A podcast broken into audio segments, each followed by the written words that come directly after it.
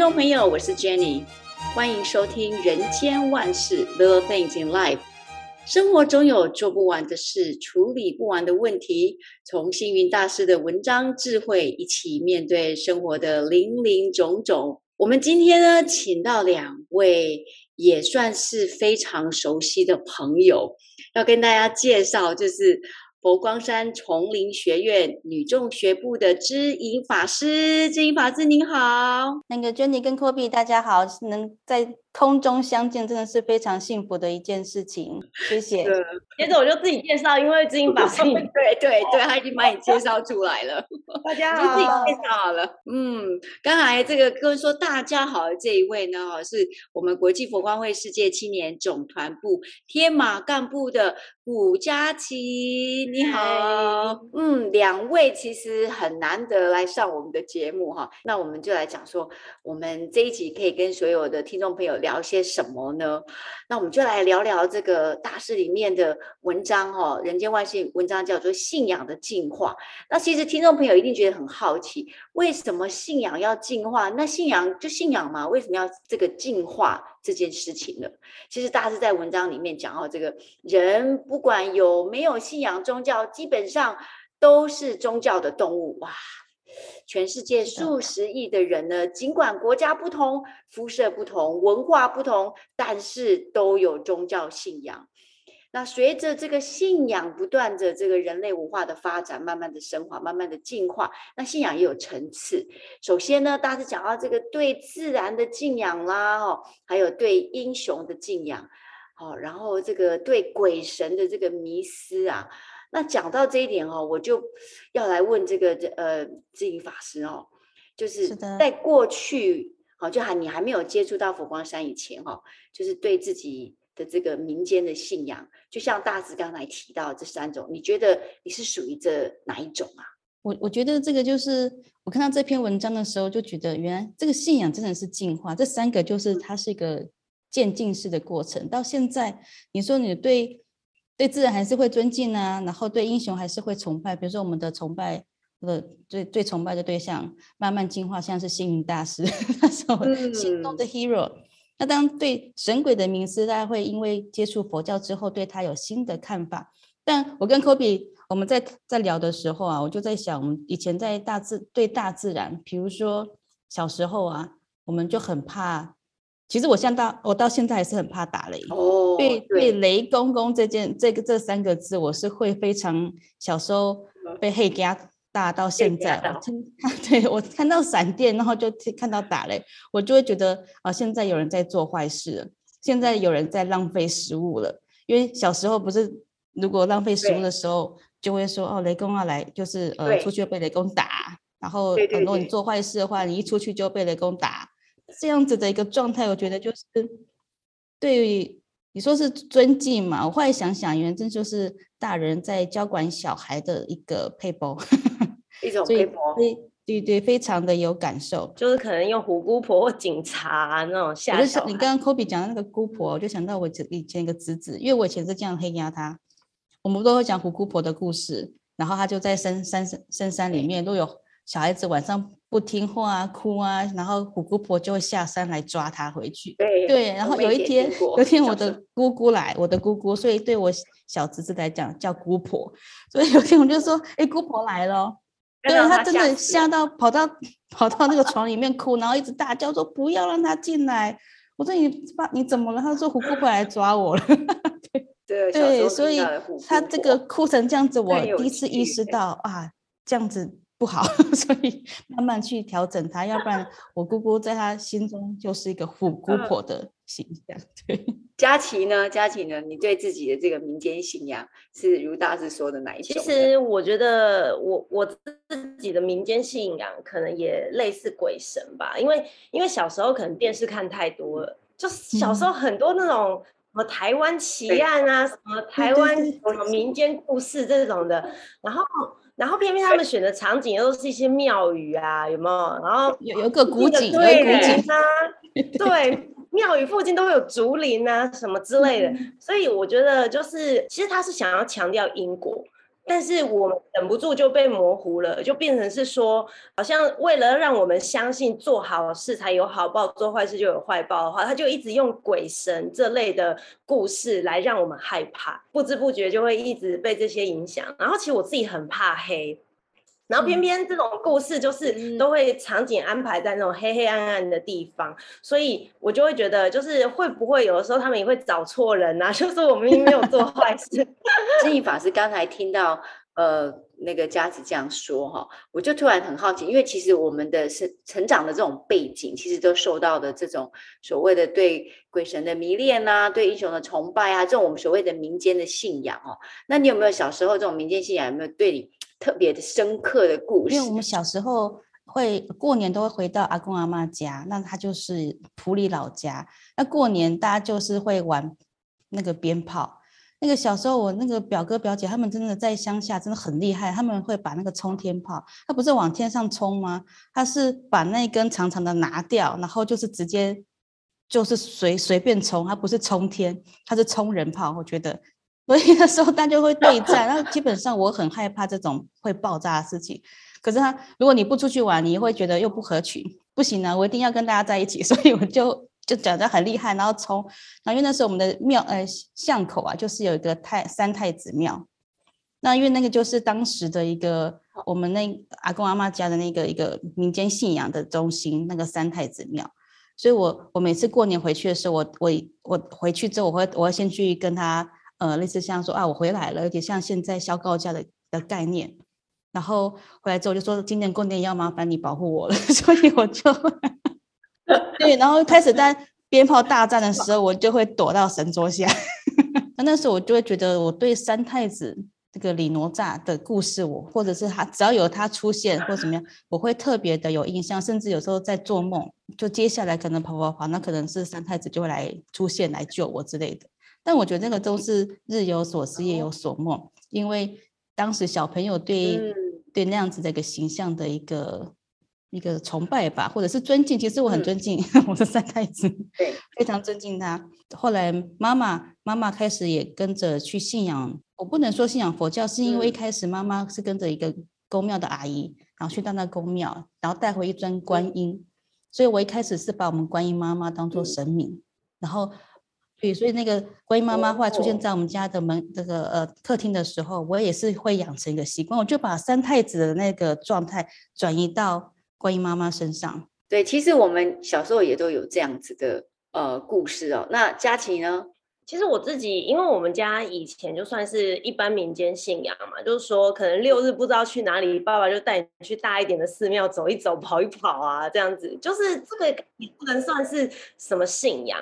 曾经读过幸运大师一篇文章，他就说，就是人之所以愚痴，就是因为人生在面对一些大事的时候，总是喜欢就自己不能决定，然后导致我们需要来就是依赖鬼神，然后就变成这样的神权思想。那那个时候，我这样回想，确实是因为当时我还没有信仰。然后我记得那个时候是因为我有一个同学，就是小学同学，然后呃的妈妈就是也是类似开公庙那一种。大学时期那时候心里就会想说，哎。对自己未来很好奇啊，可能是感情生活啊、婚姻啊、恋情啊，甚至就是哎，不知道毕业以后会不会有一个好工作嘛？所以那时候就有一次，他就说什么：“哎，我妈可以算命哦，你要不要去问啊？”什么就是那时候我们对这种事情的解读还叫算命而已。然后我们就就真的去问，结果没想到那一次的结果超级不好的，就是问问结婚啊，然后就说什么会未婚生子啊，多可怕！对，那时候从大学，我就这一段被我妈听到以后，我脚就被打断了。然后，然后那时候还问，那那没有恋情的话，那问是哎，问学业好了。就他也说，呃，会因为未婚生子所以休学。我想说 很可怕。然后。然后接着后来又说，那我说那那事业呢？事业呢？然后他就说，嗯，现在看起来没有事业，是因为未婚生子吗？五雷轰顶。然后从 对啊，我就想要问这个，对，都是同一件事情导致的这样子。然后最后我记得我印象中还问说，我可不可以避得开，就是能不能避免这个结果的发生？然后最后答案是可能没有办法，因为你已经等很久了。然后我想说，Oh my God，还有这种事哦？对，然后我我在那时候。第一次真正的自己是自己主动去接触这种鬼神信仰的结果，其实那个当天并不好，因为后来我印象中我回家以后就哭了很久，因为我会觉得我人生好黑暗哦，然后就觉得真的只能这样了吗？因为我那个过程其实还追问了说能不能能不能改变嘛，然后看。但是听起来是无法，而且偏偏那时候其实我年纪还算轻，我觉得那个时候算是没有什么所谓的心理素质的状态下得到这些结果。嗯，那个过程其实也不能完全，我现在回想，我觉得不能解读成。呃，完全是负面或不好的，而是说，其实当时我自己并没有足够的信仰，然后或者是说足够的判断力去解读这种讯息。所以，所以我刚刚听佳琪这样讲哈，我就又又到了我们下一个这个信仰的一个进化，就是说。呃，会对自我的执着，也就是信仰发展到某一个程度的时候，他是在文章说，这个有的人就会对自己的信仰产生执着，乃至于对于城隍啦、土地公的信仰执着，对文昌帝君呐、啊，像这样子的执着哈，所以他们就会有一种这种神护我，我造神这种两个都分不清楚的这种心态。所以我刚才听到家里这样讲，就想到我们的下一个层次，就是。前面讲到这个，对于这个自然的这个自然的崇敬啦、英雄的崇拜，然后慢慢慢的会演变成这种执着哈。所以我刚刚听佳怡讲，是不是也是这样子？算命这种东西也算是执着嘛？那呃，智英法师，你你觉得这个佛教怎么来看这个民间信仰呢？听佳琪讲那个分享，我就突然想到，就是以前我阿嬷，我们过年回去嘛。我阿妈很忙哎、欸，就是过年的时候，老人家他要从可能从过年前就要开始拜，然后就要去土地公，他那个都是有时辰的，然后几点就要去拜谁，然后要传下面物件，然后然后还有我不知道各位有就是。灶啊，以前家里不是有灶，灶有灶神，然后床有床神，有，就是家里的任何的结构都有一尊神。我那个时候其实我就觉得哇，这个家里真的是充满着神神明感，充满着护佑的感觉，所以就觉得哇，这个很忙，多多住了很多人，对，对，对，就觉得，然后就都，但是阿嬷很虔诚，那个虔诚让我呃有一次印象我很深刻，就是阿嬷说啊，你去擦那个，帮我擦佛桌。我说好，我就拿了抹布，二话不说，当个乖乖孙女去擦，就一擦擦到一半，阿嬷看到就就叫说：“哎呦！”那就就闽南语这样子的啦啦啦。我就说阿嬷怎么了？她说：“你怎么拿这块抹布擦佛桌、神桌？”神：“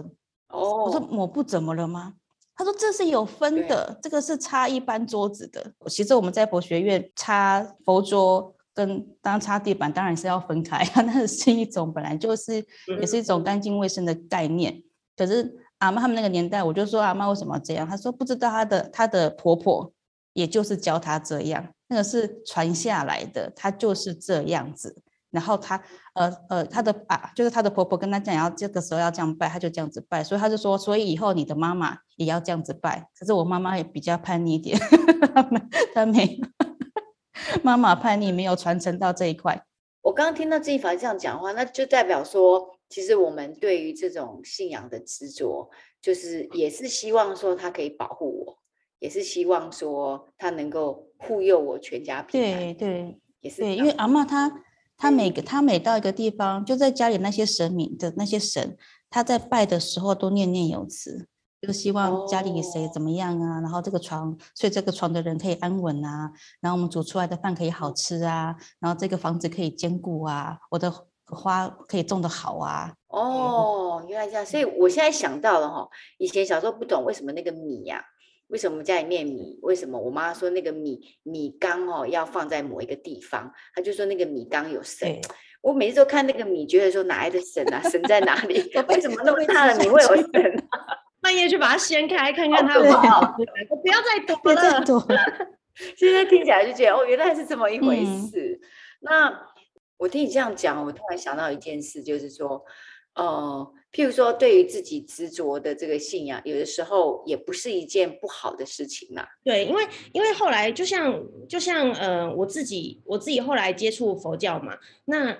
当时我最开始接触的时候，确实也刚好是我心理比较脆弱的时候，因为就真的大学毕业，然后进入社会了，然后开始面临这个人际或者是工作各方面全面性的考验。那我觉得全面性的考验、角色的转换，其实是很需要一个正确的思维来引导的。那当时虽然我并没有追求什么信仰，可是我觉得我就是很有福报那种人，我就我就接触到了这个人间佛教。然后也遇到很多善知识，那在那个过程里面，当然啦、啊，对，法师、知音法师啊，然后甚至还有很多就是曾经都上过人间万事的这个资深青年们，我觉得这个是我自己的福报，因为我并我我去回想我小时候，我我忘我也想不起来我是种过什么因，然后得到这样的果，可是嗯。呃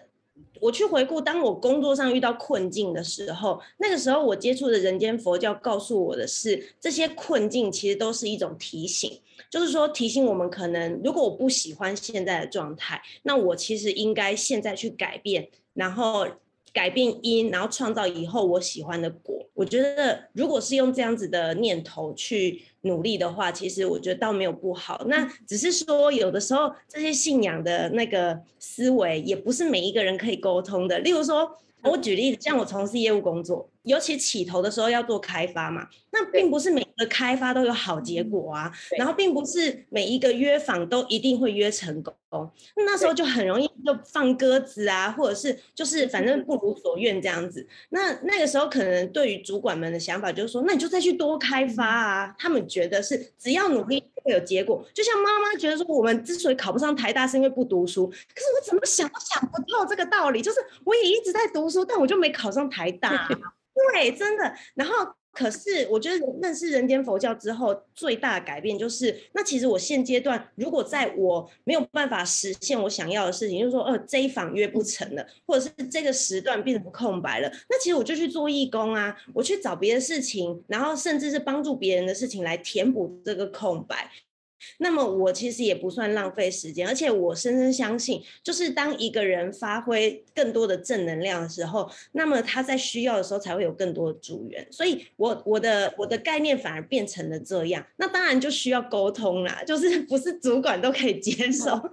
这个过程的，对。但是但是这个时候是不是正信，就是一定要确认好自己的信仰是什么，否则这样的执着可能，如果他会用别的不不正当的方法，例如说。他去呃诵经，然后就是只是一味，然后为了自己想要的结果而发展，我觉得那可能也不是我们想要的。没错，那我们刚才听佳琪这样讲哈，就就到了这个大师在文章里面讲的这个信仰的层次里面，对真理的崇敬、信仰的升华、进步，到最后面到正信的宗教，那就是真正的真理的崇敬了。那我觉得我看到大师文章的时候，其实我觉得。很开心一件事，就是就是原来信仰到最后面的层次，起先我们对于这个因果上面，刚才佳琪早先讲，哎，对于这种暗暗的这种民间的信仰上面哦，慢慢慢慢慢的，我们有那个因缘接触到，我们升等于提升到了我们对正信佛教的一种更不一样的一种想法，对宗教不一样的看法，所以我我我就很好奇，就是。智盈法师，你在你人生过程当中，因为我们知道说，呃，你以前也是个青年嘛，我们曾曾经都是青年，是我们的其中一 位，曾经大家都是青年，大家都是青年。那你在这过程当中，你怎么样从这种一般的民间信仰，嗯、然后慢慢的就正信的佛教，然后乃至于你现在成为法师呢？我觉得这个部分就是我早上也在跟佳琪提到，因为我比较幸，就是相对来讲幸运的是，虽然一开始我们家是把。呃，那个观音妈妈拿回来当神明，但后来因为妈妈的关系，就到普门寺，我们就去道场，先去当。以前在七年更早之前，我们叫菩萨，什么小菩萨，就对小朋友，然后就会开始去听很多的故事。哦，原来这些呃一些道，就是观音妈妈的故事啊，她怎么来呀、啊？然后要慈悲呀、啊，要要要爱护啊这些。然后慢慢长大之后，我们开始去当义工。我觉得当义工这件事情，在青年团。当义工这件事情对我来讲是一个很大的影响，是因为信仰，信仰是要靠实践，先靠靠实践去累积起来的，我才会现现在慢慢觉得我有信仰力。然后回回顾在十多年，你看我跟科比他他刚刚说他大学那个大学一毕业那个时候我们就认识到现在，都已经嗯嗯对哇十多年呢。那我那我很好奇，智英法师，你觉得就我们很好奇，想知道说这个佳琪在你认识十四年里面有没有什么改变呢？他是从一个比较是道教呃民间信仰的环境，然后慢慢你呃有一个好的一个引导，然后让他进到这个所谓的人间佛教的这个团体来。更厉害的是他自己又产生回去去影响到家庭。我倒还比较想听佳琪这一块这个信仰的这个进化的这个部分。其实知音法师开启了我一个抽屉哦，就是我们因为时间很匆忙嘛，其实一转眼就十四年了，然后所以感觉好像是十四年后又开启十四年前的抽屉。那我刚刚在嗯、呃、我们的对谈当中就想到，其实对英雄的这种崇拜，其实我并不是没有。我觉得最开始接触人间佛教的时候，我并不知道我在接触人间佛教。因为我参加的是一个团体动力学的班，那那个里头的过程好像就针对一个活动，然后做一些自我跟团队上面的讨论。那但是其实以前没有意识到这些思维其实都是信仰中的教育，我真的没有思维到。后来因为结交了一些朋友，因为知道年轻人哦，之所以会加入一个团体，都是因为朋友嘛。我我是因为哇，每个礼拜都可以见到这些朋友，所以我才来的。那我觉得我为什么喜欢他们，某程度上也是因为。他们在被佛教熏陶之后散发出来的那种气息，以及他们在做的事情，让我觉得某程度上也是一种对英雄的崇拜。把我们的团队讲的好像英雄联盟一样，英雄联盟这一群人其实好像一起吃饭也会很快乐。那如果每个礼拜都一起吃饭而已，而不去做什么其他的事情，也那么快乐吗？当时这个答案是肯定的，欸，因为那个时候才刚很年轻嘛，然后其实也只是为了找一个生活的重心、心理上的寄托，并不是真的在找一个这个提升自我的方法。然后，可是到后来，渐渐的就发现他们一个一个出家了。我那个团，那个英雄联盟里面出家了四五个有哈，超多人出家，真的。我有跟很多人说过，我生命真的很神奇，就是。我人生中最好的三个知己，全部出家了。然后后来到知足法师，那时候他还没出家。我记得我每次南下的时候，都会住在他家，然后跟他睡在同一张床上，然后跟他聊东聊西。有一天，我突然就对他说了一句话：我躺在床上看着他家的灯，然后就说：“那个谁谁谁，你真的要跟我这么好吗？你看我们两个无话不谈，忘年之交，你知道跟我很好的下场会什么吗？”然后他就说：“是什么？”然后我就说：“你知道吗？我的好朋友、知心好友，通通都会出家。”哎，然后那时候直接怎么从从床上弹跳下去，骂了我，对，然后就就骂了我一顿，然后就说我真的胡乱讲话，而且他完全觉得不可能，要跟我就是打赌啊各种的，然后结果真的没想到，他读了学院没多久接到电话了，这样，然后所以我觉得那个过程里面就是这样三番两次的人生中发生这类的事情，其实我算是一个很很有福报的人，只是。我如果要说的话，如果当初没有正信信仰的话，我就会觉得我好可怜，好悲惨哦，就是就是那种天生克朋友的命啊，朋友就一定会离开我的生命，就是可能可能如果我们以前还没有信仰，就会有这种想法。我觉得啦，我的生命课题可能在这个过程面，就是要告诉我，其实人不能依赖别人，嗯、就是我可能在他们身上找慰藉，然后人不能依赖别人，其实最终我们还是要回到自己的心，然后自己才是自己的主人。嗯、那你就是要在人生中的各个阶段都要知道，就是要靠自己，而不是靠别人这样子。所以这个这个大师在里面有讲到说，这个呃信仰宗教所谓的正。正信啊，哈，正教就他是说，他必须是普遍的这个应用，不会因为这个时移世迁而有所改变，而且呢，他也必然是要平等跟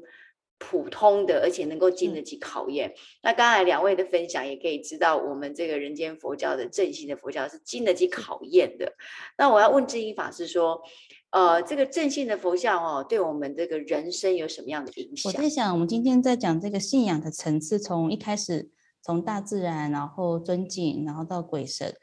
我师傅师傅给我的就是师师傅他一直在提倡这个尊重与包容。他对于这个宗教信仰，他当然他说他自己从来不会因为苦难而动摇对佛教的坚定信仰。师父他也是从小可能对因为外婆啊和妈妈的影响，所以他对佛教也是也是观音妈妈的这个样子的一个根深蒂固的信仰是从此不动摇。那回归到我们自己正信的佛教的提升，我觉得就是让我们在做事情有一个准则。它这个准则来自于可能一开始我们呃在家中可能受八关斋戒，然后五戒，等到提升到菩萨戒。乃至到最后，我们对这个信仰要再深入的时候，绝对不是只有信，而是要去行。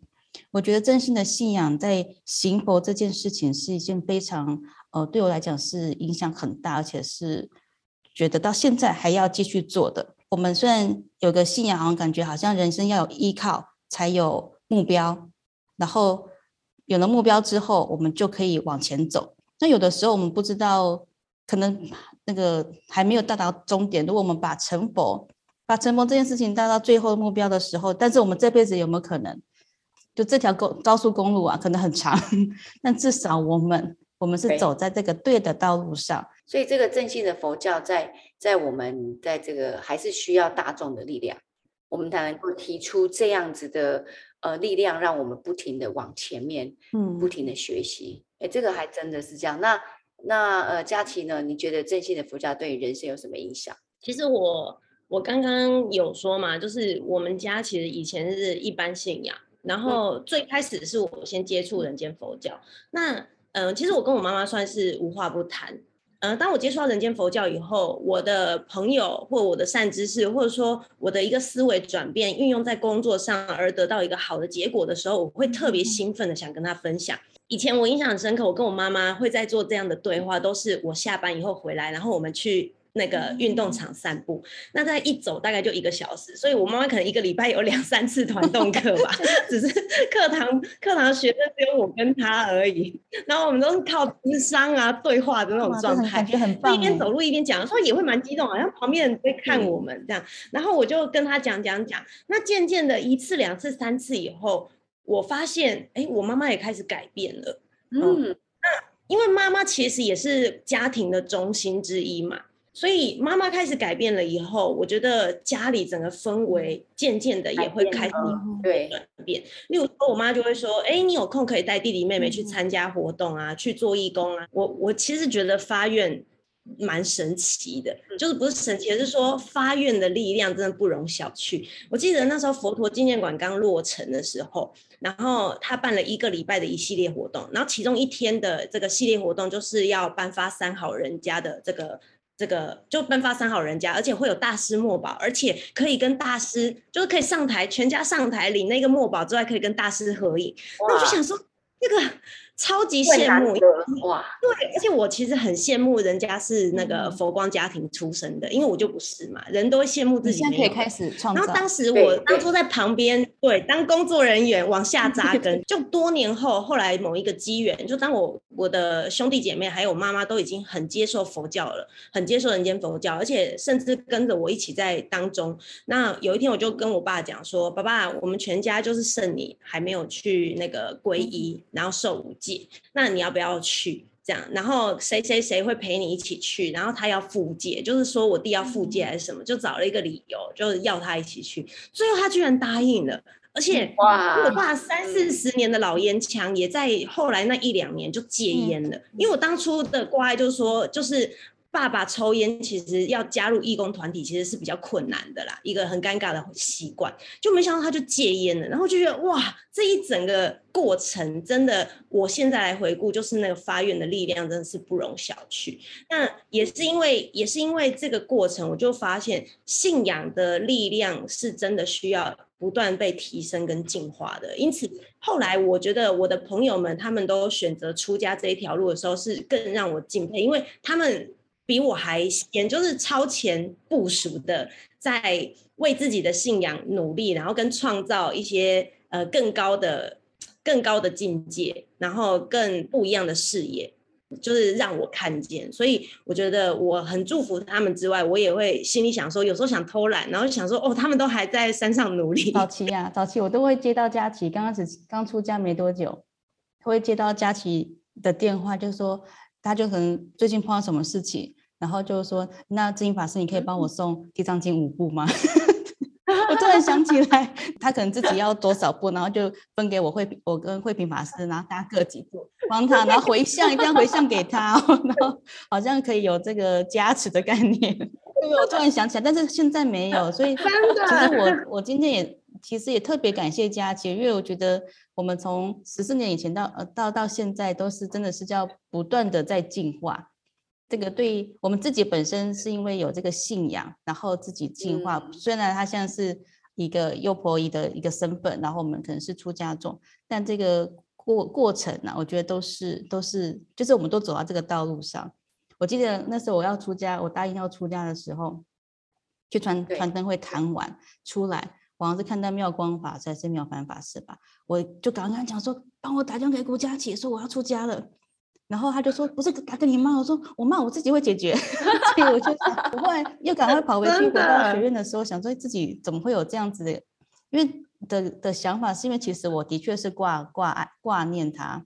挂念佳琪在这个信仰的道路上，他会不会觉得怎么又一个出家了？就是对对于对于这个出家这件事情，会不会造成他一些伤害？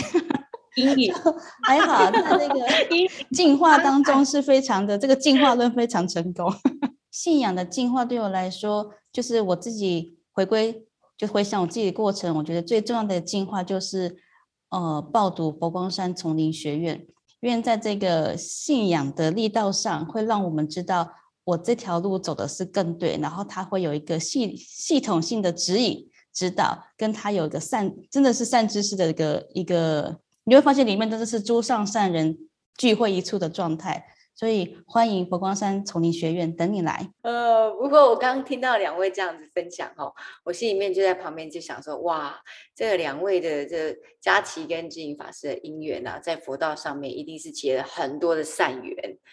好，然后今天两个人可以同时又在佛光山，然后呢，加起好朋友，然后又出家，所以我觉得在正信的佛教上面哈，尤其是在我们刚才读了大师的文章，这个呃宗教这个信仰，我们信仰的进化，我相信很多的这个呃听众朋友也跟跟我们两位这个呃来宾一样哈，是不是也听到他们的故事，也觉得自己有没有在在这个信仰的进化上面有没有提升呢？嗯那我们今天很开心哦，请到两位，然后我们谢谢古佳琪，谢谢 Jenny，谢谢智音法师，谢谢谢谢智音法师，谢谢，今天很开心哦。假如你喜欢我们的 Podcast，请不要忘记在我们下面点阅、按赞、留言哦。同时，我们也有提供星云大师的文章，请在我们的 Podcast 下方点阅。